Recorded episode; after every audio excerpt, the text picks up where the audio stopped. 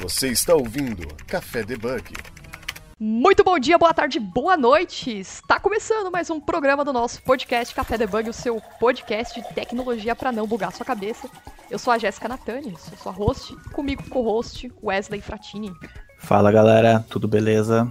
É isso aí, e nós estamos com novidades também, né? Uh, primeiro vamos para os recadinhos. Para você que ainda não se inscreveu no nosso podcast, nosso qualquer agregador que você esteja ouvindo, dá um subscribe lá, dá uma notinha no nosso no iTunes também, uma estrelinha. É, estamos também com uma conta nova no Instagram, criado pelo Wesley Fratini aqui. Então segue a gente lá que a gente vai começar a postar os episódios, inclusive esse aqui já está sendo postado no Instagram. E também vamos começar a fazer sorteios. Então, sorteio de camiseta do café, futuramente caneca, é, divulgação de vagas. Então, acompanha lá a gente, segue e acompanhar os episódios também recentes que estão saindo, né? Uh, para você que está escutando o nosso programa, não, dúvidas, sugestões, críticas construtivas, estamos no debugcafé.gmail.com. E bora lá saber, ouvir qual que é o tema do nosso programa de hoje? Bom, o tema do nosso programa de hoje é sobre tecnologias por trás dos meios de pagamentos digitais e nós estamos aqui com a empresa Yugo, e o representante dela é o Noel Rocha. Tudo bom, Noel? Tudo certo. Isso aí, Noel. Noel, eu tenho o costume de falar que para todo mundo que começa esse programa, quem que é você na frente do PC? Eu sou hoje, quem é o Noel fora da Yuga, um cara super tranquilo, trabalha é, bem workaholic, então quando não estou trabalhando eu devo estar dormindo. É, e por trás da Yuga eu sou superintendente que cuida é, basicamente da parte de engenharia, tanto da parte de infraestrutura como do, da parte de desenvolvimento de software. Show de bola, você foi bem modesto aqui, porque eu tô vendo aqui o, o perfil do, do, Noel, então você vai tirar muitas dúvidas pra gente relacionadas. Para vocês é, que estão ouvindo esse programa, né, acho que vocês devem estar curiosos, vocês como desenvolvedores, desenvolvedoras, né, putz, mas como funciona isso por baixo dos panos? E o Noel vai falar aqui pra gente, representando a Yugo, né, primeiramente vai falar, né, o que, que é a Yugo, dar uma, um overview, né, sobre a plataforma de pagamentos digitais e vai tirar todas as dúvidas para quem tem interesse, saber como que é. E também, no final, a gente vai falar sobre vagas da Yugo, correto, Noel? Perfeito. Então, para começar, é, defina a Yugo, explica como que é a, empresa. Eu vi que é uma plataforma de finanças, pagamentos digitais. Então, de uma forma geral, né, para a galera que está conhecendo agora, explica um pouquinho para a gente, apresenta um pouco a Yugo. Certo, vamos lá. A Yugo hoje é como, é como, como se fosse, não, é um banco, mas é um banco que agrega serviços, principalmente de cobrança. Então, se você enxergar o seu banco hoje, até a Yugo é, é uma empresa que atende empresa, não atende pessoa física. Então, a Yugo não atende o Noel na pessoa física, né? Mas, se você pensar como um banco hoje, hoje você tem seu banco, você vê o seu extrato, faz uma transferência, paga uma conta, paga um boleto do governo, etc. Mas está usando o banco ali, um meio é, é, no, no, seu dia, faz parte do seu dia a dia. E as empresas, quando precisam de um meio de cobrança, eu tenho meu banco, mas agora eu preciso vender um produto e preciso cobrar por esse produto online ou no meio físico, geralmente ela se associa a algum outro serviço para fazer essa cobrança por cartão de crédito, por Pix, por boleto, etc. E aí a Yugo é um banco que te oferece esses serviços de banco junto com esses serviços de cobrança. Então, você tem as funcionalidades de banco, a maior parte delas você tem na Yugo, e você tem as funcionalidades de poder cobrar os seus clientes via cartão de crédito, boleto e Pix, e tem um monte de outras funcionalidades de cobrança recorrente. Então, você cobra para cobrar todo mês seu cliente, quinzenalmente, mensalmente. E se não passa o cartão, a gente tem uma régua de cobrança que tenta cobrar no primeiro dia que está de atraso, tenta ali de três dias, manda e-mail, manda SMS então tem um monte de funcionalidades agregadas além do serviço bancário. Tem que ter resumo bem rápido, quase um tweet vocal. é tipo uma customização das finanças para os pagamentos digitais, né? Isso, pra isso. Empresa. Não, é a associação de produtos de cobrança online junto com os serviços bancários mesmo. E a Yugo, assim, ela é voltada mais para microempresa, grandes empresas ou para esse Hoje nicho em gente, geral? Hoje a gente tem de o pequeno, médio, grande e o mega large, né? Então a gente uhum. tem clientes ali, o, o, o, a empresa MEI, né? Aquela empresa quase individual, né? Irel, etc. A gente tem na Yugo e tem os clientes é, é, de bilhões de, por ano de, de receita de cobrança, por exemplo. Então a gente atende todos esses segmentos, só atendemos empresas, mas não tem uma restrição de tamanho. É, pelo site dá para ver que a plataforma é grande, então vocês devem ter bastante squads divididas aí para cada um. Eu queria entender um pouco essa parte antes da gente entrar um pouco em termos mais técnicos, né? Como que é dividido a squad na Yugo para o pessoal que é desenvolvedor, trabalha com TI, tá curioso para saber, né? Como que é feita essa divisão de serviços? Porque vocês têm plataforma para tanto controle financeiro, os pagamentos, né? Como que é feita uhum. essa divisão? Hoje a gente está num. Como a, como a Yugo é uma, é uma, é uma empresa que está tá skyrocket assim, em termos de, de crescimento, de velocidade de crescimento. A, a Yugo de um ano atrás, com a Yugo acho que nem, nem falando em números, mas há um ano atrás, quando começou a pandemia, com o que a gente tem hoje na área de engenharia, a gente deve ter aumentado em torno de, de 10 vezes a quantidade de pessoas. Então, em, em, um ano, aumentou a quantidade de pessoas em 10 vezes. Então, a gente está em constante transformação, até no meio na, da forma que a gente é, organiza os squads. Porque uma coisa é você ter dois squads, outra coisa é você ter 10 squads, e quando você tem 100 squads, então para cada tamanho você tem uma forma de se organizar, né? Hoje a gente está organizado assim, a gente tem os squads de produtos, então os novos produtos, tem os squads que atendem os novos produtos, então são aqueles squads que estão trabalhando com projetos na maior parte deles novos, 90% desses, desses do, do, que esses squads trabalham são novos produtos mesmo, que dá o um projeto novo, uma pastinha nova, um repositório novo para guardar o código. E aí tem ali uma, uma parte que às vezes os projetos são tão grandes que para mexer em algum código que já existe, que também acaba indo por esses squads. Mas em resumo, a gente tem uma área de produto, que são os squads de produtos, e tem uma, uma, uma outra área que são os squads que trabalham em melhorias em cima dos produtos que já existem. Então não é, não é só trabalhando resolvendo bug, alguma coisa do tipo, mas é aqueles são os squads que trabalham introduzindo novas features em cima de produtos que já existem. Então, hoje a gente está organizando assim. Então, tem duas grandes áreas dentro da Yugo, que é a de novos produtos e a de melhorias, vamos chamar assim, de novas features, na verdade. Não de melhorias, que são novas features mesmo, tá? A organização que a gente tem, e que tem alguns squads em cada uma dessas duas áreas. Daria mais ou menos quantos times, assim, times técnicos? Hoje estamos mais ou menos oito squads. Oito squads de seis, de, de cinco a seis pessoas por squad. Tá bem organizado, né? É, tem uma, tem uma, ah, e, tem, e também tem uma outra área, que é a área de operações, que também são desenvolvedores, que são aquele time que está resolvendo problemas de curto prazo. Então, ah, que fica, tipo, problemas em produção que ocorre que tem que também, não, não só problemas em produção, uhum. até, também tem, mas a gente, até brinco, a gente por ter é, por ser um banco, a gente, o problemas em produção é a coisa que a gente tem que mais evitar ao máximo, porque um, pro, um banco com problema tende a alguém, alguém tá perdendo dinheiro, né? Então, te entendo, cara. é, então, é, assim, mais, é mais resolvendo coisas do dia a dia, até porque a gente tem, por exemplo, cliente, um cliente muito grande tem uma necessidade muito grande de alguma feature muito específica, então cai para esse squad de operações, por exemplo. Então é um squad que está atendendo às necessidades de curto prazo e também atendendo os, os possíveis bugs em produção, mas são aqueles squad, aquele squad que está atendendo às necessidades de curto prazo mesmo. Melhorar um deploy em ambiente de produção que uhum. precisa para ajeitar, porque está percebendo que o banco de dados é, é, precisa melhorar o banco de dados, então eles atuam ali para resolver rápido. Mas é um, é um time que está trabalhando com entregas mais curtas, de curto prazo. Quando eu falo curto prazo, é de uma, duas semanas. Então não é, não é nem do dia a dia, né? Preciso fazer agora para entregar daqui 10 minutos. É. São entregas mais curtas mesmo, de uma semana a duas. E aí, quando passa de duas semanas a entrega, a gente já tende a levar essa necessidade para o time de é, novas features, é, por esses squads de novas features. Então uhum. ficam. Então essa área se divide. A área de operações, inclusive, está quase junta com essa área de novas features. E hoje, pensando na Yugo como um todo, qual que é o, na área técnica, né? Qual que é o maior desafio técnico que vocês se deparam, assim, em plataforma? Então, hoje o desafio que a gente está enfrentando hoje, tá falando do curtíssimo prazo, a uhum. gente tá, a gente iniciou mais ou menos no final do ano passado, a gente recebeu a licença de, de banco de IP ano passado em agosto, final de agosto, início de setembro, é, e aí quando você recebe a licença, é quando você passa a poder oferecer o serviço bancário, TED, DOC, Pix e afins, quando você passa a poder oferecer esse serviço. Mas aí começa uma saga nova, né? Até você conseguir uma licença de banco é uma saga é, é, que dar mais dois podcasts para conseguir uma licença de banco. É super é uma saga enorme, é, super, é, um, é, um, ambiente super regulado do Banco Central, então realmente não é qualquer empresa que é um banco hoje, qualquer IP, ela realmente passou por um processo super delicado para conseguir essa licença.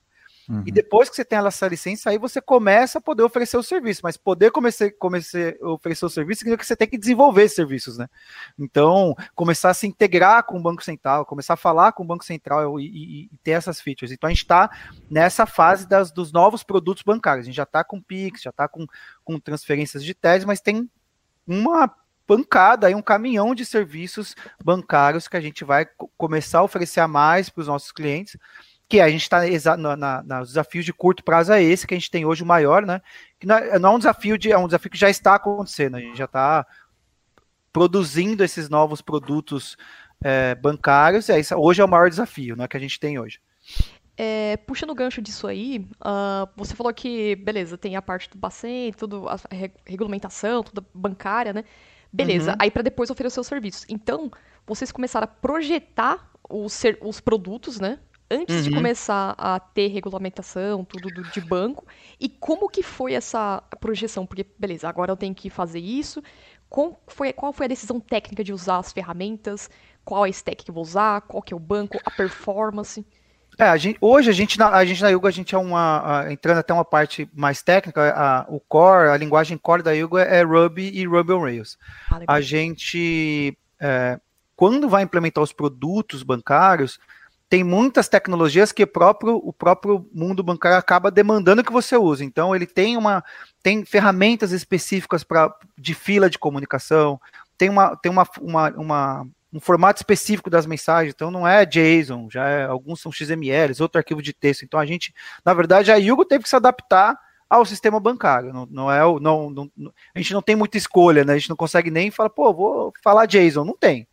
Para aquele, aquele serviço específico, por exemplo, só vai ser transferência de arquivo. Para esse outro aqui é um XML que você tem que trafegar para o Banco Central. Então a gente, na verdade, se teve que se adaptar às tecnologias que o, que o Banco Central acaba é, é, exigindo que você use, porque ele tem que normalizar, né? ele tem que padronizar as coisas, então a gente tem que seguir esse padrão.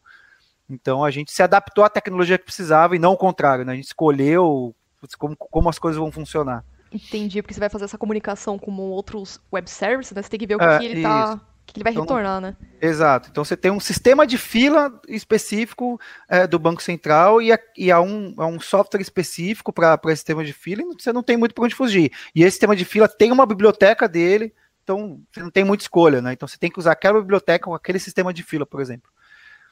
Ah, então, se vocês estão pensando em abrir futuramente uma fintech, né? Então, vocês pensam que nessa parte de financeiro, a parte de banco, né? É realmente burocrático e tem que se fazer todo um planejamento de projetos, tem, né? De como que vai super, fazer. Tem um super planejamento, porque tem. E ainda tem. Depois que você viu, ganhou a licença, ainda tem algumas etapas regulatórias que tem que passar. Então tem algumas. Ah, então, assim que você ganhar a licença, tem tanto tempo para entregar isso, tanto tempo para ter uma parte regulatória super grande aí por detrás de ter os produtos, né? Uhum. É, beleza, e você falando da parte desse, da forma do. Vocês estão usando Ruby aí, né? É, como que é a stack no geral, por exemplo, para vocês começarem, antes de entrar em a parte dos meios de pagamento, né? Como que é dividido, como que é feito, né? Tô um pouco curiosa disso. É, o Ruby, vocês usam o Ruby, beleza, mas qual que é a parte de banco? Como que funciona a parte de. Não sei se vocês usam mensageria, como que é a gente A gente hoje é uma, é uma, é uma empresa que está 100% cloud, a gente tem data centers, mas é mais de data centers de comunicação para se comunicar com outras, com, com o Banco Central, um data center que tem link para se comunicar com outros bancos, com outros fornecedores. Então, os data centers que, que nós temos são é, é, para comunicação mesmo, não tem nem servidores rodando, são só roteadores de rede mesmo. Então, a gente é uma, uma fintech, um banco full cloud desde, o, desde o do, do, do dia zero. Então, a gente roda 100% em cloud a gente tem sistemas de mensagens, então alguns sistemas de mensagem, tem um sistema de mensagem para comunicar com, com o Banco Central, por exemplo, que é um sistema de mensagem da IBM, a gente usa acho que se você olhar os sistemas de mensagem que tem da AWS, acho que mais da metade a gente deve usar, da Amazon. Caramba, que legal, de, mensagem... de mensageria, então, gente, né? É, de mensageria. Bancos de dados a gente tem alguns também, então a gente usa do, desde o do arroz com feijão mais Kelly, que é o, é o workhorse para muita gente, para a gente também.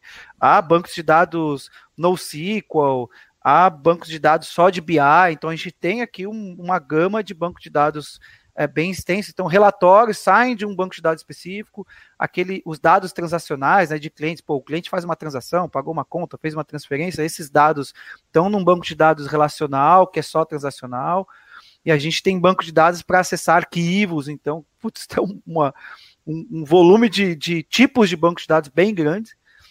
É, o que, que eu posso contar mais? A gente usa, como a gente está full cloud, a gente usa uns bons serviços de clusterização também da AWS, também a gente tem um cluster é, é, é de de servidores super grandes e altamente escalável, né? Então, durante o dia, está ali rodando de madrugada, se tem 15 servidores rodando, durante o dia tem 70, 80, 90, 100 servidores. Então, ele é super escalável, vai se movimentando durante o dia. Quando chega Black Friday, então, é, é, aí triplica, né? Fica um caos. Ah, Mas a gente tem...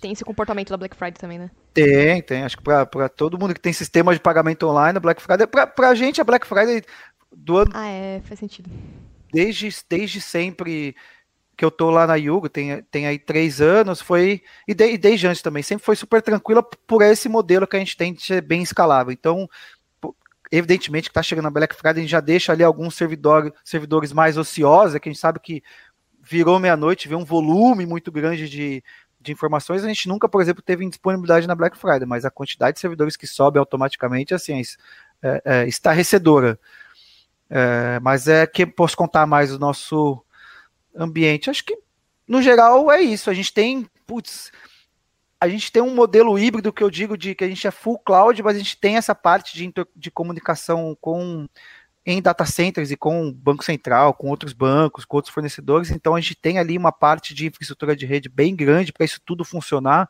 e funcionar rápido.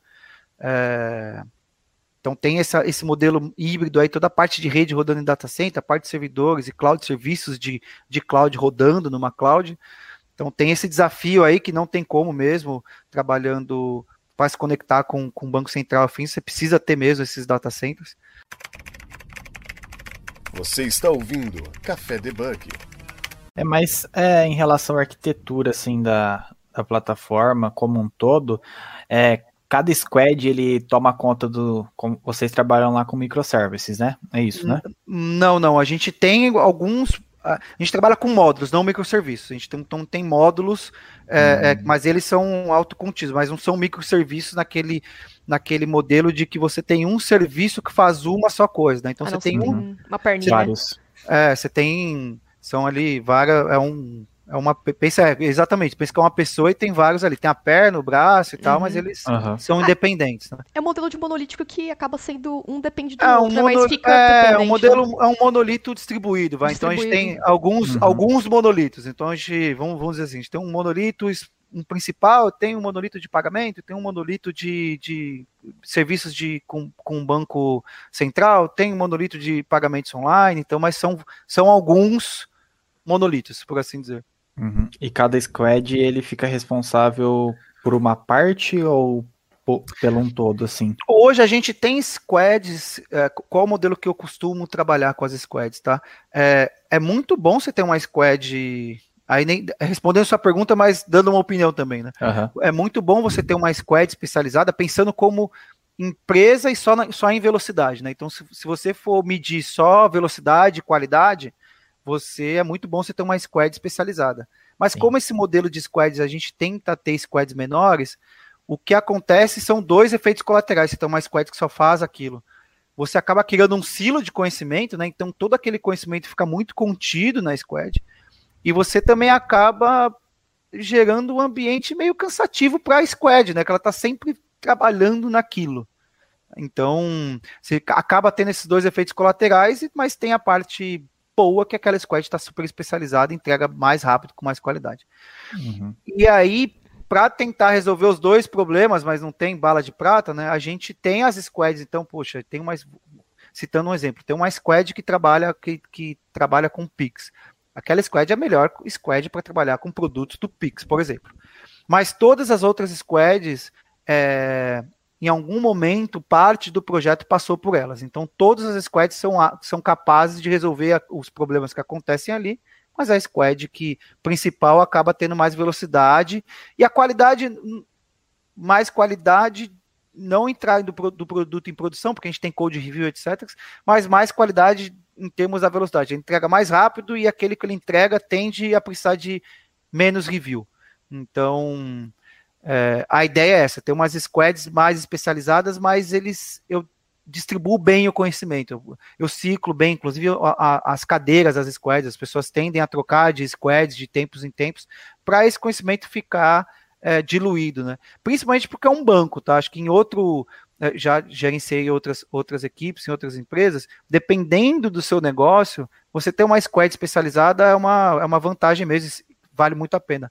Mas o cenário de um banco que tem as tecnologias envolvidas e o conhecimento é, é muito amplo, o que você precisa ali para gerir um banco, você fica especializando as pessoas, você pode acabar é, é, ser dotado de perdendo por algum motivo aquele conhecimento, né? Então não é muito bom se centralizar no caso de serviços bancários, tá? Em uhum. outros tipos de outros tipos de empresa, talvez, é, é, talvez não. Até porque... Certamente vale a pena centralizar em squads pegando esse gancho que você falou, é, se você for ver é, Domain Driven Design, que é desenvolvimento orientado ao domínio, negócio. Então, é importante do desenvolvedor ter é, é, é, o domínio do negócio, saber um pouco. Então, se ele mudar de squad, assim, ele vai pegar um pouco do negócio de cada coisa, como funciona, né? Então, você Exato. tem uma, uma chamada de uma API chamando uma outra, que é o Pix, que chama, sei lá, o outro pagamento, que chama outro, outra parte de vocês, né, da, da, da aplicação. Então, ele já fica, não fica tão amarrado, né? Sim, uhum. sim. Então, um exemplo bem. Nem, não, não é muito do, do mundo real, mas é, é, um cliente tentou pagar uma, uma fatura via Pix e, ao mesmo tempo, ele tentou pagar via cartão de crédito. Se, em tese, eu deveria ter um squad só cuidando das, de, de, de, produtos de cartão de crédito, poderia ter um squad cuidando só de produtos de Pix. Mas esse é um cenário real que pode acontecer, e se um não tem conhecimento do negócio do outro, eles acabam não conseguindo resolver esse problema, né? Então é muito importante, porque é tudo meio interligado no sistema bancário. Um dinheiro que, se alguém pagou por Pix, esse, provavelmente essa pessoa vai querer sacar esse dinheiro, né? Ou fazer uma transferência para pagar uma conta. Então tá tudo muito interligado ali, né? Então por isso que é bom ter essa circular as pessoas, mas tem, tender a ter um squad que sabe resolver mais rapidamente aquele problema. Tentar encontrar um meio termo ali. Mas é mais por questão do, de ser um, um banco. Em outros tipos de, de empresas, o modelo de squads é, dedicados e especializados faz todo sentido. É, teve uma vez que eu vi uma reportagem, é, não lembro qual emissora que foi, que é, falam sobre o cartão de crédito, né? Não sei se foi na época que saiu, ou consumo de tá usando, né? E é engraçado que a partir do momento que a gente passa o cartão, né? Esse, é, a chamada, aí vai fazer a comunicação que é feita passa por vários lugares, vários canais. Passa. até chegar a verificar se o limite está liberado para a pessoa usar, ou se deu um limite negado, tudo. Como que. Aí eu, já pegando o fluxo aqui da Yugo, né, falando dessa parte de plataforma, o fluxo de vocês, como que funciona? Assim, ah, por várias camadas, envolvendo um pouco a parte técnica, que acho que é a curiosidade de muita gente que precisa saber. É, hoje, vou falar então que da parte, olhando para as APIs da Yuga, tá? Hoje, por exemplo, você faz uma cobrança de cartão via, via API, tem toda a parte de ter tokenizado esse cartão antes, salvo ele no nosso banco de dados, porque a gente é PCI, então a gente tem toda a segurança para armazenar os cartões, etc. Mas a, um cliente chamou uma API da, da Yugo para fazer cobrança no cartão da Jéssica. Internamente, a gente verifica, evidentemente, os dados daquele cartão, valida, estou falando, criando fluxo aí, né? A gente valida o cartão, verifica se está tudo bem com a sua conta na Yugo, né? Se, ela está ativa ou não está, etc. Está tudo bem com a sua conta. A gente passa essa transação ainda por um antifraude para ver se essa transação de cartão do cartão da Jéssica na conta do Noel. Vamos supor que o uhum. Noel é uma empresa, né? A Noel SA está cobrando está cobrando a Jéssica. Então você passa esse cartão com a gente, pagando uma, uma fatura para o Noel então a gente verifica, desculpa, se a conta do Noel está tudo bem com ela, se está tudo certo, verifica se o cartão da Jéssica está com os dados corretos, se afins. A gente passa por um antifraude, que é para verificar se a Jéssica não é um fraudador, se a Jéssica não é alguém que, na verdade, a Jéssica é o Wesley com o cartão da Jéssica. Então é o, tem essa a, tem, então a ideia do antifraude é verificar se a Jéssica é a Jéssica mesmo, e também o antifraude é verificar se a Jéssica é uma pessoa idônea, né? Porque se a, a Jéssica não é o tipo de pessoa que tende a passar uma, uma transação de cartão e logo em seguida ela vai lá e liga na operadora de cartão e fala que ela não fez aquela compra. O que acontece, tá? É, então passa por antifraude. Depois de tudo isso, a gente validou do lado da Yugo. essa transação vai para adquirente. Então a gente tem trabalha com uma gama enorme de adquirentes. Adquirentes que eu falo é Cielo, Stone, GetNet, Rede, essas que eu acho que todo mundo já deve ter ouvido falar em algum momento sobre, esses, sobre essas adquirentes. Dentro das adquirentes, eles passam por um processo muito parecido. Também validam se a conta da Yugo está tudo certo lá, passa por um antifraude, tá tudo certo, aí manda para a bandeira do seu cartão. Então vamos supor que você está passando um cartão da Mastercard. Então esse cartão, essa, essa sua transação vai passar lá pela Mastercard. Aí a Mastercard vai verificar se você tá com o seu cartão ativo, está tudo certo, se esse número é válido de cartão, se ele existe lá no lado da Mastercard, porque a Yugo não sabe, a Yugo só sabe validar se o, se o algoritmo do cartão, lá, se o número do cartão tá certo, mas ela não, eu não sei validar se aquele número de cartão existe de verdade. Quem valida isso lá na terceira etapa, lá na bandeira, que é a Mastercard, por exemplo. Então ela valida se o cartão da Jéssica é um número válido, se está tudo certo o cartão da Jéssica, ele existe, etc. Aí entra aquela parte de pontos, né? Que é válida, o, você tem pontos na Mastercard para trocar por viagens e afins, aí ali que já contabiliza se a transação foi com sucesso. Saiu da Mastercard, tem alguma. Também tem um. Não, a Mastercard não tem. Aí dali vai pro banco. Então você tem um cartão. A Jéssica tem um cartão do Nubank, por exemplo. Aí vai, aí chega até a Nubank, a Nubank chega lá, a Jéssica está pagando 10 reais pro Noel. Esses são os dados do cartão. Na verdade, não chega a Jéssica, chega esse número de cartão, tá pagando 10 reais pro Noel.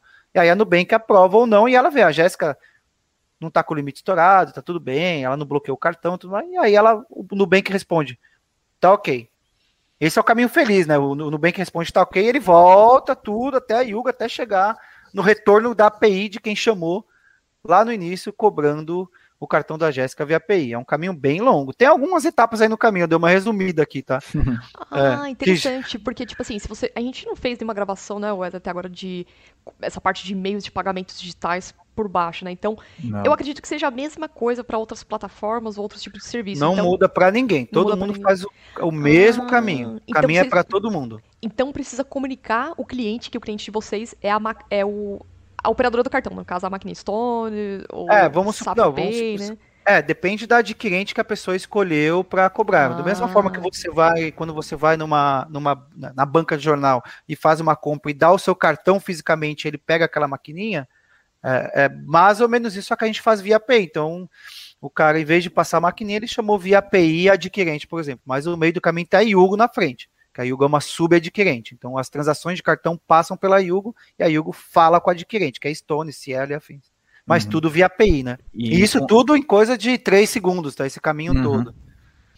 E um adendo aí, e tipo, é, a, a, gente falou como um todo aí um baita de um processo, e aí a gente vai lá, insere o cartão, coloca a senha, não dá nem 3 segundos, compra aprovada. É. Ou compra recusada. Exato. Imagina a performance que tem que ter a, as APIs, ou, uh, os testes que tem que ter para antes de, desses serviços terem ido para produção.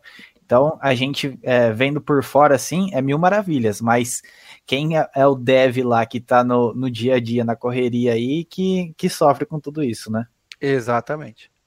Então, quem, quem, cada, cada, então a Yugo hoje tem um volume de transações, é, é, milhões de chamadas de APIs por dia, milhões, centenas de milhões de chamadas de API por dia. E a Yugo fala com uma adquirente. Então, a adquirente tem outros, outros outras subadquirentes como a Yugo. Ela recebe muito mais, que ela recebe de outras empresas ainda. E aí você olha na outra ponta ainda tem a bandeira, né, que é Master, Visa e afins, que passa por lá a transação. Esse recebe do mundo inteiro, então esses também têm data centers e data centers para dar conta dessa, desse volume. E aí tem o banco ainda no final. Então tem uma. É todo mundo fazendo, tentando fazer o código mais otimizado possível para ser o mais rápido possível. Porque também a gente ficar ali, se está fazendo uma compra online, principalmente ficar ali aquela rodinha chata, ninguém quer, as pessoas cancelam, acha que deu algum problema. Então tem, esse, tem essa parte de experiência do usuário também. Se demorar demais, a pessoa acha que deu algum problema, liga no cartão, cancela uma compra e estava tudo bem, né? Ela só achou que deu um problema porque demorou tem essa parte da experiência do usuário envolvida ainda. Entendi. Mas, por exemplo, se essa API que faz, que recebe o pagamento, que precisa fazer a. Não sei se é a mesma, mas beleza. O cliente fez o pagamento, aí você vai consultar com a, sei lá, com a Stone da vida.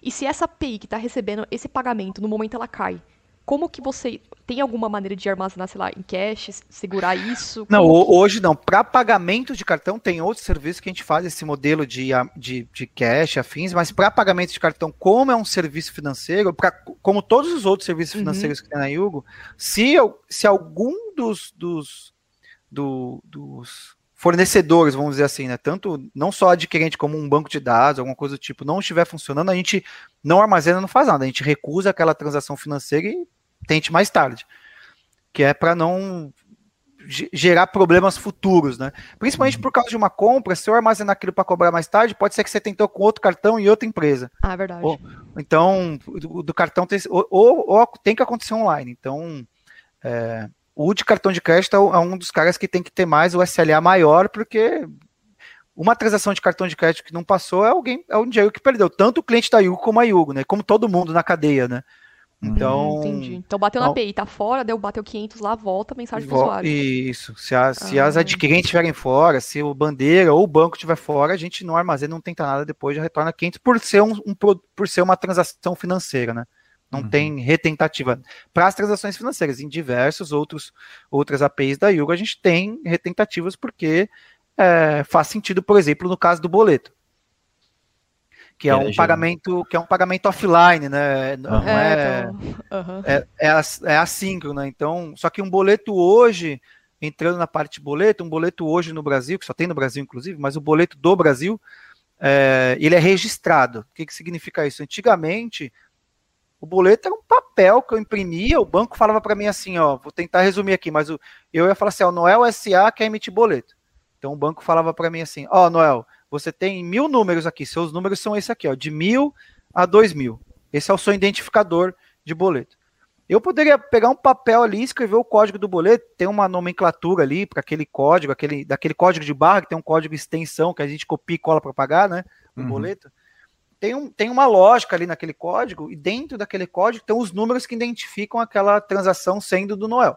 Eu poderia, antigamente, antes do boleto ser registrado no banco, no Banco do Brasil, no Banco Central, é, na CIP, na verdade, é, eu podia na mão escrever um boleto, falar, ah, esse boleto aqui é de 10 reais, colocar lá, ele é o código 1024, e mandar para a Jéssica pagar. A Jéssica lá do banco, pagava aquele boleto, e o banco depois falava assim: olha, Noel, o boleto 1024 foi pago com 10 reais. E era assim, funcionava antigamente, era super offline, era offline do offline. Não tinha, não tinha comunicação online nenhuma. Hoje o boleto, você só consegue pagar um boleto que ele foi previamente registrado. Então, toda vez que alguém for pagar, eu, eu Noel, estou cobrando a Jéssica, eu tenho que registrar esse boleto numa entidade que registra os boletos, que chama CIP. Eu registro esses boletos nessa entidade, isso tudo via API, tá? Eu registro via API esse boleto e aí a Jéssica consegue pagar esse boleto. Se eu não registrar e você tentar pagar, o seu banco vai falar assim: esse boleto não é possível pagar porque ele não está registrado. Os próprios bancos já recusam o pagamento. Eles não, não, não tem como você pagar um boleto que não está registrado. Mas um boleto, como é um pagamento offline, esse negócio do, do que eu te falei sobre o cash. Eu tentei registrar um boleto e a entidade que registra o boleto está fora. Esse sim eu guardo, tá ali um minuto, dois minutos, eu tento de novo. Porque se você não conseguiu pagar agora, pode ser que você tente pagar depois. Aquilo é completamente offline, né? Porque eu só fico sabendo que você pagou um boleto no dia seguinte. Uhum. E se eu registrar um boleto e você acabou não pagando, também não tem nenhum custo para você. Você não vai per... não, não, corre risco de eu registrar um boleto e eu, obrigatoriamente eu tenho que te cobrar. Então, o caso do boleto é um caso que sim, na Yugi e, e acho que em, em, outros lugares a gente tentou registrar aquele boleto não conseguiu, vamos tentar de novo, vamos tentar de novo, e a gente vai tentando até registrar. Tenta uhum. ir por horas, inclusive, né? E vocês que são uma plataforma de, de pagamentos, é, acho que você saberia me explicar assim, e acho que uma galera também tem essa dúvida. Por que, que o, o boleto ele demora até três dias para cair na, na conta, por exemplo? Ele é um ciclo bem mais demorado para fazer esse é, processamento? É, bem mais demorado. Funciona assim. Hoje em dia, vou dizer que no pior caso, assim, num caso muito ruim, deve demorar uns três dias, mas em, em, em média tá um dia, uhum. mas já é um dia, né? Um dia diferente de um, de um, pagamento de cartão ou Pix que é, é, na hora, né? O teu Pix é até mais rápido que o pagamento de, de via cartão de crédito. É, mas por que acontece? O, o, para você entender o porquê que demora e como é super offline. O Noel emitiu um boleto para o Wesley, um boleto da Yugo, o Noel emitiu o boleto da Yugo para o Wesley. Você, Wesley, pegou o seu boleto da Yugo e foi lá e pagou no Itaú. Esse boleto. Normal. É o, é o que acontece, né? Você não é obrigado a ter uma conta na Yugo para pagar um boleto da Yugo. Uhum. E aí, no final do dia, o Banco Itaú e todos os bancos, é, né, como o, o, sistema bancário se conversam, falam, olha, eu recebi da Yugo, é, eu é, recebi aqui da Yugo 20 mil boletos. O Wesley pagou e mais um monte de outros outros boletos que a Yugo emitiu foram pagos lá. Então, olha, eu recebi da Yugo 20 mil boletos, somados aqui, eles dão um milhão. E aí, no final, durante a madrugada, os bancos se transferem esse valor, porque você concorda que se você pagou um boleto da Yugo no Itaú, o Itaú tem que dar, mandar esse dinheiro para mim, né? Para Yugo, certo? Sim, é um fluxo, né? É, tem um uhum. fluxo. O, o, você, você, deu o dinheiro para o Itaú, Itaú agora precisa dar o dinheiro para a Yugo, porque afinal esse boleto é da Yugo. E essa, essa troca de dinheiros ocorre ali durante a madrugada. Então, por isso que tende a ser um dia, né? A tendência hoje do boleto, então você pagou o boleto hoje, nesta madrugada a gente vai receber é, a confirmação de que você pagou esse boleto e vai receber esse dinheiro. Então, o Itaú transfere um dinheiro para a Yugo e aí vamos supor que a Jéssica é um cliente da Yugo, o Itaú transfere para a Yugo e a Yugo deposita na conta da Jéssica o valor do boleto que o Wesley pagou. Uhum. Isso tudo acontece durante a madrugada no sistema bancário. E aí, por que às vezes pode demorar mais de, de, de um dia? Porque o limite, a regra, o limite de liquidação, esse processo que a gente de você pagar um boleto e esse boleto ir para o banco que, que originou aquele boleto, é o processo de liquidação. Esse processo, por regra, a regra é até três dias. Senão esse dinheiro precisa se devolver. Ele precisa ser devolvido para você de algum jeito, entendeu? O banco te liga, se você pagou via online, ele deposita esse dinheiro de volta na sua conta e precisa voltar para você. É... O limite é em três dias. O que pode acontecer é que algum banco, e tem muitos bancos muito grandes, tem muitos bancos muito pequenos. Alguns bancos podem, eles demoram um pouco mais para para fazer essa comunicação de que receber, recebeu tantos boletos da Yugo. Então eles fazem só depois de dois dias. Mas a maioria dos bancos grandes tendem a fazer isso em até um dia. Hoje está bem mais rápido do que era antes. Uhum. Mas deu, deu para entender o quão offline que é isso, né? Super, meu, um monte de comunicação entre eles e tem essas janelas de comunicação, não é nem online. Quando você paga o boleto e tal, só avisa a Yugo de madrugada. Nem tem como ela avisar durante o dia. Até tem ali uma promessa de pagamento, mas assim, a grosso modo nem tem como. Então é super offline, é por isso que demora muito mais que o restante, né? Ou eu... seja, desculpa. desculpa. Pode falar, Jéssica. Não, eu ia falar que enquanto a gente dorme, as APIs comendo solta lá nos, nas requisições. Né? Sim, sim, sim. E troca de arquivos, tá? Essa comunicação da madrugada é, é, troca de arquivos, viu? Até hoje. Estamos em 2021, 20, 20, 2021, eu ia falar, eu olhei as 20 horas aqui e já confundi minha cabeça. É, mas a gente está em 2021 é, e essas, essas comunicações são via troca de arquivos. Nesse caso, não é não, não é de todo errado, porque o volume de dados é tão grande que não faz o menor sentido você ficar chamando. Imagina todos os boletos que são pagos no Brasil, alguém ficar chamando boleto por boleto uma API, né? É. Ia deixar maluco qualquer infraestrutura. Então, por isso que vem um arquivão gigante e fala assim: os boletos que eu recebi são esses, toma aí, pá, e vai um arquivo. Ah, Até hoje, assim, dificilmente vai mudar, por causa do volume de dados mesmo, né? Uhum. Uma coisa que eu percebi de uns tempos para cá é, os, pelo, pelo menos os bancos digitais, quando você faz uma transferência via TED ou DOC e, e passou do horário comercial, é, sempre eu recebo, tipo, o TED ou o DOC na madrugada, tipo, 4 horas da manhã, Sim, 5 horas. quando tem a comunicação, exatamente. Uhum. Começa por volta das 3 e meia, 4 horas. Essa, essa, essa maluquice de troca de arquivos que é enlouquecedor. Imagina todos os bancos ao mesmo tempo trocando arquivos de pagamento. Ela corre nessa, nesses horários mesmo, entre 3 e meia 4 horas. Por isso você recebe entre 4 e 5. Uhum, bacana. Acho que na verdade nunca tinha reparado nisso, mas eu vi que para algumas é. corretoras é. tem, que, tem, tem essa parte de agendamento, né? Porque é TED, né? Sim, sim. É que o Wesley, pelo visto, ele abre o extrato dele às três da manhã, né? deu, deu, deu, deu pra perceber que ele fica ali olhando. É, Wesley, acho que deu pra perceber que você faz isso. deu pra perceber. É que, o, é que o Dev, tipo, tem as ideias durante a madruga, aí, você, aí é. só, só, pinga durante a madrugada ali, você, percebe. Vamos, vamos codar um pouco e vamos acessar o extrato do banco. É, cada um com a sua mania. Eu costumo trabalhar ouvindo música, viu, Wesley? Você costuma trabalhar vendo, no, extrato? vendo o extrato do banco, não vou julgar. Sentido. E a, você falou do banco NoSQL, né? O banco NoSQL, então, seria... É, como que é utilizado aí na parte de extrato, na parte de A gente usa hoje, principalmente, é, o banco NoSQL para é, as transações, principalmente para essas transações que eu te falei, tá? Pix, é, ah, cartão de crédito, todas essas transações que a, que a gente quer entregar o, o retorno disso uhum. o mais rápido possível. Quando eu falo mais rápido, a gente está brigando por milissegundos já, né? Então, e é um banco de dados que eu não vou precisar é, fazer queries de relatórios complexos, né? Então, eu não vou precisar, por exemplo, por que, que eu vou usar um banco de dados NoSQL para cartão? Porque eu quero pegar e falar assim, a, a Jéssica está pagando um cartão. Qual é o cartão dela? Eu tenho o token do seu cartão, preciso encontrar o seu cartão o mais rápido possível para eu poder cobrar ele, o número do seu cartão. Eu nunca vou fazer nesse banco de dados pegar uma query de banco de dados e ver quais cartões, é, vou casar os cartões com um antifraude, esse tipo de, de, de, de, query não vai rolar nesse banco de dados. Então a gente opta por o banco de dados NoSQL, que a gente quer acessar o dado o mais rápido possível, e eu não vou precisar fazer consultas complexas nesse banco de dados, é sempre acesso unitário, né? Eu vou lá e busco um registro.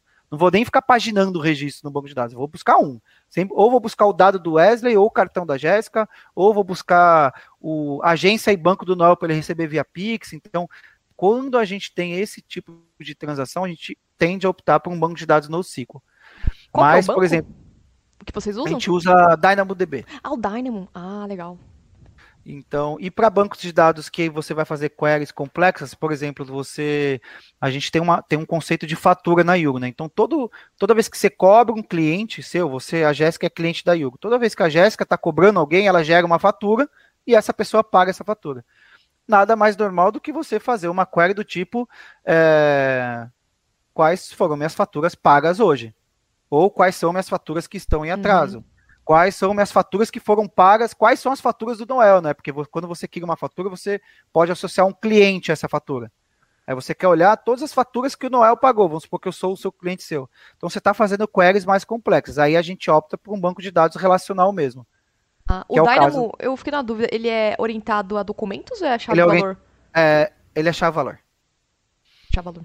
É, é um é um banco de dados NoSQL, não vou dizer que ele é chave-valor é documento, é que você é só chave-valor a pesquisa, mas uhum. você coloca, não tem esquema, né? Você coloca, cada registro pode ter o, o a quantidade de, de, colunas e dados que quiser. Não, ele não tem um esquema, você tem uma tabela, mas cada registro pode ter valores completamente diferentes, entendeu? Que é a ideia do NoSQL mesmo, né? Uhum. A gente sabe que daquela tabela ali tende a ter, vamos supor, transações de cartão de crédito mas nem todas têm a mesma quantidade de dados. Essa é, o, essa é a ideia mesmo do NoSQL. Faz Legal. muita diferença, né? Essa parte da, é, de pegar os dados, essa parte de transação, você falou de paginação também, né? Porque, pô, é, paginar, às, ve é, às, vezes não tem, uma, não tem uma escolha, tem que, tem que paginar, né? Tem que trazer aquela paginação. Sim, sim. Mas é custoso, né? Então, dependendo é da situação, da situação. E quanto mais dados você tem, mais custoso fica. Você tem que ir mais longe, assim, no, no, no seu, no, na sua cadeia de registros, né? Então, é, e aí a ideia, um banco de dados relacional é a solução ideal para quando você tem essas queries, essas perguntas para o banco de dados, né? Que é a query é exatamente isso. Tem, você pergunta para o banco de dados quais são as faturas pagas da, da Jéssica, e inclusive me traz de 100 em 100. Né, que é a uhum. ideia do paginado. Me traz todas, porque a Jéssica, com certeza, é uma cliente muito rica da Yuga, ela faz milhares de cobranças por dia. Então, me traz de 100 em 100. Esse tipo de pergunta para o banco de dados, o ideal é o relacional mesmo. O banco de dados NoSQL até faz, né? Tem alguns, é, é, aquele, aquelas pessoas super apaixonadas por banco de dados NoSQL que de fato tem paginação em banco de dados NoSQL. Qualquer tipo de banco de dados tem paginação. Mas é. ele não é feito para isso. Quem, uhum. quem, quem fez um banco de dados NoSQL não fez para você ficar paginando dados e fazendo queries super complexas. Geralmente é para você acessar um, um universo de dados super restrito, de preferência um, né? Sim. E para a galera que está ouvindo aí, pro, que querem abrir um negócio, que já são, já, já empreendem, já tem negócios aí, empresas pequenas, grandes, médias, é, como que eles fazem para contratar Yugo? É, vocês têm o site de vocês, vocês também têm um aplicativo que eles conseguem acessar? É, hoje o principal meio de você virar um cliente Hugo é você ir pelo nosso site, né? Então a gente tem um onboarding 100% automatizado, a gente tem um produto que a gente entregou ano passado, então tá muito legal. É... Esse nosso onboarding, então você entra no, no, no, na página da Yugo e faz o seu cadastro lá e você em, em, cinco minutos já tem uma conta na Yugo apta a fazer transações de cartão e etc. Com, alguns, alguns produtos a gente só libera mediante você subir algumas documentações, então antecipações, alguns tipos de transações você precisa subir documentos seus, mas você já consegue em coisas de minutos tá, ter uma conta ali na Yugo e já experimentar e já fazer cobranças, tá? Entendi. Uh, eu tenho uma última pergunta antes de entrar para a parte de vagas relacionadas à, à, parte técnica. Tem alguma coisa que você aconselha para as pessoas, não necessariamente na parte de Ruby, mas pode ser qualquer outra linguagem, que evitem certas coisas ou que utilizem para melhorar bastante a performance? Então, hoje, o que, que eu, eu, eu, vou fazer um, uma dica primordial é evite pensar em performance quando você estiver começando um projeto. A não ser que você putz, já saiba que. É que a gente, pensando em empresas que estão nascendo, então. Não em projetos, então, por exemplo, um projeto na Yugo hoje, esse é um cenário, né? vamos depender dos cenários, né? Um projeto na Yugo hoje, então, quando a gente implementou o projeto do Pix, por exemplo, a gente já sabia que o Pix ia ter milhões de transações na Yugo, porque a Yugo já tem milhões de transações de cartão de crédito, por exemplo. Então, esse projeto em específico, a gente já sabe que ele tem que nascer com algumas otimizações, porque ele vai já nascer com milhões de transações no dia zero por conta que a Yugo já é uma empresa consolidada, de nove anos, etc. Então a gente já entende o volume de transações da Yugo. Então a gente já, já nasceu ali pensando em performance, mas como a Yugo é uma empresa que em todos os projetos já trabalha com performance, então a gente já tem ali um, um, um mindset de como desenvolver projetos, etc. Então a gente não é nenhuma discussão performance, tá? Falando, sendo bem honesto, quando a gente começa um projeto, a gente nem nem senta para falar assim, como fazer esse projeto ser performático. A gente já sabe que ele tem que ser performático, e a gente já tem ali o, as regrinhas de como ele performar bem no nosso ambiente e vai. Mas se você está nascendo a sua empresa, seu projeto está nascendo agora dentro de uma empresa que está nascendo agora, o ideal é você não pensar em muita performance. Deixar aquilo de lado, evidentemente, não vou. Meu banco, ah, não vou usar um banco de dados MySQL. Porque, poxa, então quer dizer que eu vou usar um banco de dados em arquivo texto? Não, pera. Não é assim, vai, vai do arroz com feijão. Pô, coloca um banco de dados relacional, vai, usa a linguagem, nem esquece a linguagem, usa a linguagem que você mais sabe. Se você sabe C, vai com C, cara. Tudo bem que você vai demorar um pouco para achar no mercado. É. Uhum. Não, não, não, não, escolhe a linguagem que performa mais, porque até a linguagem ser um gargalo de performance, a quantidade de transações que você tem para sua linguagem ser um gargalo, você tem um problema bom para resolver. Provavelmente sua empresa já está faturando, ela já está com receita, e aí você vai ficar feliz de resolver esse problema. Mas é, para a linguagem ser um gargalo, geralmente você está com problema no banco de dados antes. Ou você está com problema no, no, servidor, você escolheu o servidor errado, você muda para um servidor que tem mais I/O e menos memória. Então tem um milhão de coisas que você arruma no seu ambiente antes de você falar, putz, agora sim é a linguagem. E olhe lá, viu? Assim, tem você vê muito paper, sei lá, o Twitter há anos atrás, que, que foi o cara que, que na, há anos atrás teve um flame war grandão, que eles falaram que trocaram o front-end do Twitter de, de Ruby para Scala, que eu, muita coisa no Twitter, por exemplo, é em Ruby ainda. Mas eles trocaram a parte de front, de, de o back-end que cuida do front, o, BR, o BFF. Naquela época nem era BFF, mas hoje a gente sabe que era um BFF.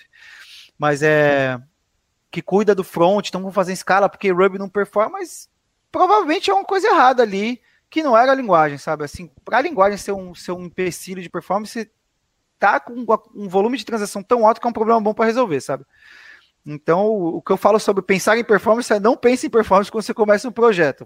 Também não vai escolher o caminho errado. Acho que tem que ter um mínimo de maturidade para escolher as é, ferramentas um cuidado, certas. Né? É. É. eu acho que isso é importante porque, assim, é, quando você está desenvolvendo um produto, ah, beleza, tem a pessoa aqui que quer montar um negócio, um aplicativo, tudo começa com aplicativo, né? Mas tudo bem. E aí a pessoa tem que montar um site, quer montar um produto, só que muitas vezes ela o, o, conselho, né? Tipo, usa a linguagem que você tá mais adaptável. Vai o que você sabe é, melhor, cara. Porque você vai esperar para uma outra pessoa fazer aquela parte, sendo que você não tem o domínio. Aí até você aprender para poder resolver o um problema, leva muito tempo, né? E a linguagem, pensando agora, eu tô falando como. Que a gente tá pensando que se a, a pessoa que está decidindo qual a linguagem e qual uhum. coisa de performance, geralmente é, o, é, o, é, alguém que tem algum papel de liderança ali no, no time. Até afinal, se a né? pessoa.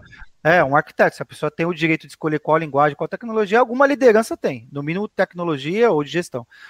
É, se a linguagem que a pessoa se dá melhor é qualquer uma, Java. Não estou nem falando bem nem mal, ele escolheu Java. O que ele sabe de melhor é Java, mas por algum motivo que a gente gosta. Eu adoro trabalhar com tecnologias novas. Estou brincando o tempo todo.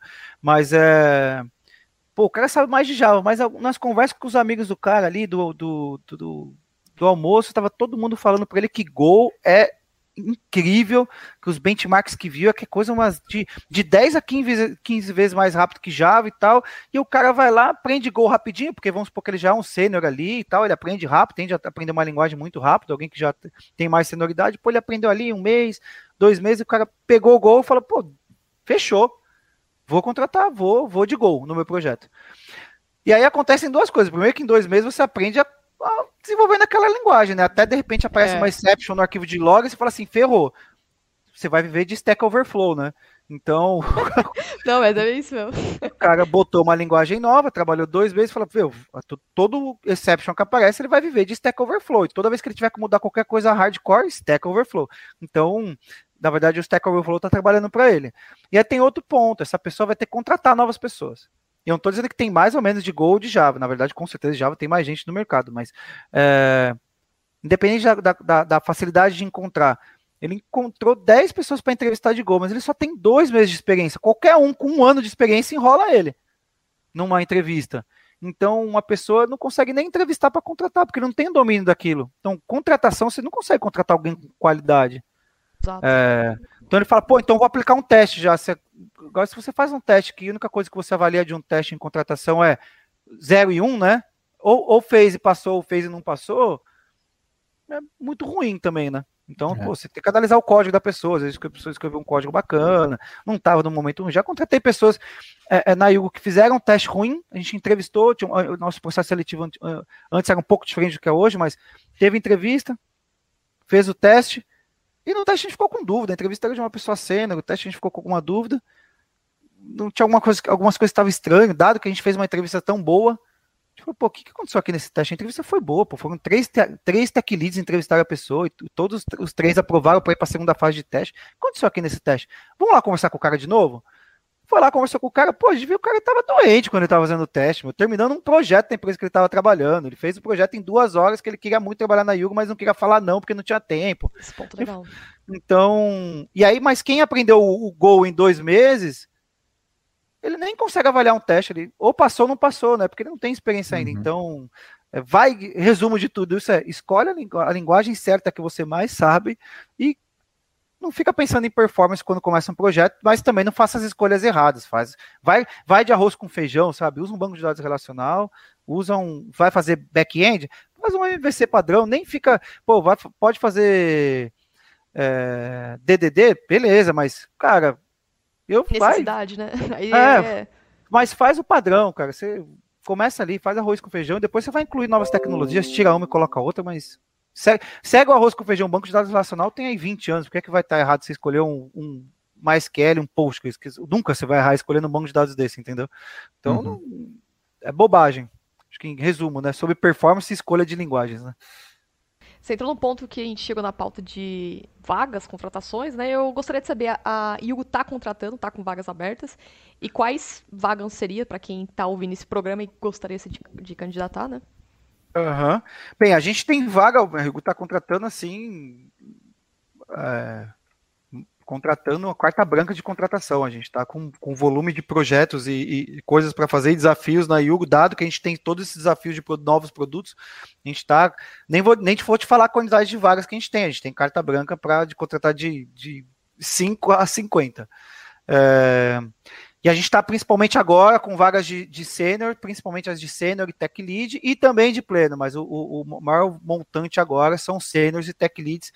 E a gente, para a galera mais sênior e, e, tech lead, a gente está olhando para pessoas, principalmente os tech leads, não necessariamente ele precisa ser bem Ruby, provavelmente um tech lead já sentiu o cheiro de Ruby em algum momento, entende ali, uma, um tech lead que tem 6, 7, 8 anos, em algum momento ele viu um código Ruby da vida, é normal, da experiência de todo mundo que que vai, vai, vai seguindo uma carreira mais de liderança técnica, mas o nosso foco é contratar bons tech leads mesmo, que entendem de tecnologia, entendem de linguagem de programação, entendem de paradigmas de linguagem, então a linguagem em si não é o, o, objetivo, entende como liderar tecnicamente uma equipe, esse é o nosso objetivo de tech lead, e os seniors, aquele é o sênior, né, então um sênior em Ruby principalmente, a gente também avalia pessoas de outras linguagens, mas o foco é em Ruby, e as vagas de plenos também são a galera de Ruby. A gente acabou de vir um programa de treinamento de juniors, a gente que chamou da Campus Code, a gente chamou de Yugo for Devs, entrou uma, uma leva de quase 20 de uma vez só. A gente fez um treinamento para.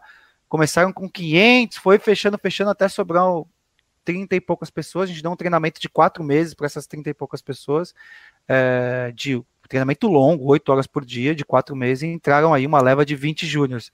Agora a gente está focando em pleno seniors e tech leads, dessa galera toda. E o e-mail para mandar é yugo, com u, yugo, fordevs.yugo.com. Apesar que a galera também pode se candidatar pelo LinkedIn, né? Pelo LinkedIn é o, é o caminho ideal.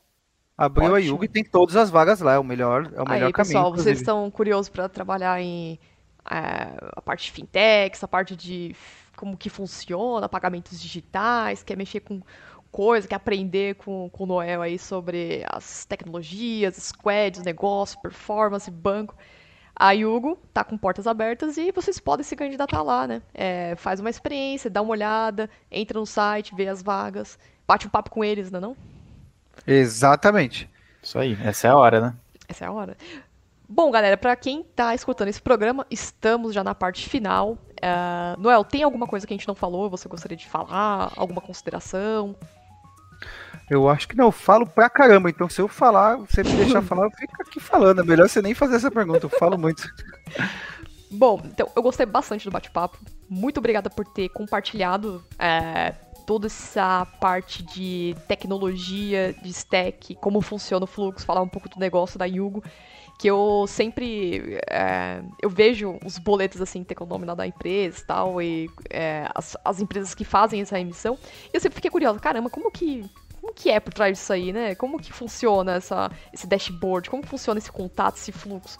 E acho que você tirou bastante dúvidas com relação a isso eu, e também as dúvidas de quem está ouvindo esse programa né? Então muito obrigada pela participação quero agradecer a Yugo pelo por ter aceito o convite também né Imagina, eu que agradeço, divertidíssimo, gosto muito de falar. E vocês foram super simpáticos. E é bom conversar com quem tá entendendo. Eu fico com receio de, de papo técnico, é bacana ter papo técnico com quem tá entendendo, né? Sim, a gente sempre fala pro participante que tá aqui, é, tá aberto pra parte 2, né? Então, quando você tiver vontade de falar de outros assuntos, outras coisas, pode voltar aqui. A gente sempre tá de volta com assuntos novos, é, a gente quer discutir ideias também, né? Ver o que tá. É, as tretas do Twitter, falar sobre termos técnicos, vida de dev, e é isso, né? Então, muito obrigada pela participação. E para você que está escutando esse podcast, não esqueça de compartilhar esse programa. Estamos em agora no Instagram, né, Wesley? Estamos no Instagram, isso. Twitter. Segue a gente lá no Twitter. Dúvidas sobre pauta, sobre. Gostou do programa? Comenta lá também sobre o episódio, o que, que vocês acharam da Yugo. Comenta lá no arroba debug, café debug e no Instagram também, né? podcast.cafedebug. E é isso aí, galera. Muito obrigada pela participação e até a próxima.